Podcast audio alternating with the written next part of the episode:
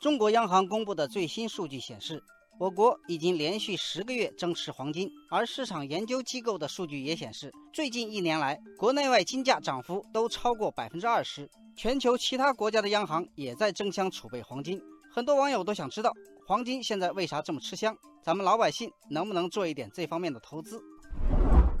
网友秦川说，受到经济增速放缓、贸易摩擦和地缘政治加剧等因素影响。黄金价格今年已经连续攻破一千三百美元、一千四百美元和一千五百美元大关，很多人对黄金后市仍然持看多的态度。网友田通说：“眼下全球货币宽松，负利率在多国盛行，为了保值，买进黄金成为主要的被动型防御策略，所以全球众多央行都在不停地增持黄金。”网友北雁南飞说：“自古以来，黄金一直是世界金融舞台上的经济权力筹码和财富价值储存手段，这也是为何四十多年前美元需要和黄金挂靠的根本原因。现在买入黄金仍然是一种防止资产价格下跌的保险策略。”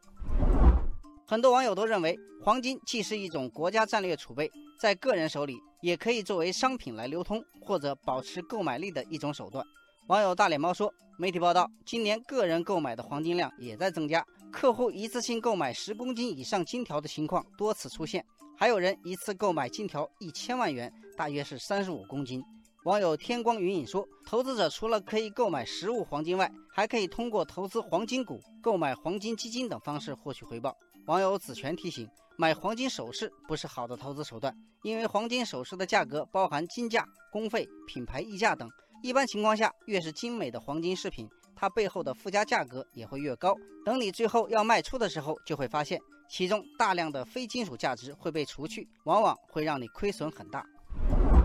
业内人士指出，对于财富水平比较高的家庭来说，可以拿出不超过百分之二十的财富用于储备黄金，但最好不要拿出全部家庭财富来重仓黄金。网友浅笑嫣然说：“从过去几百年的整体走势来看，大部分时候黄金的价格都是处于一个横盘或微跌的状态，因此长期大量持有黄金不是一个好主意。”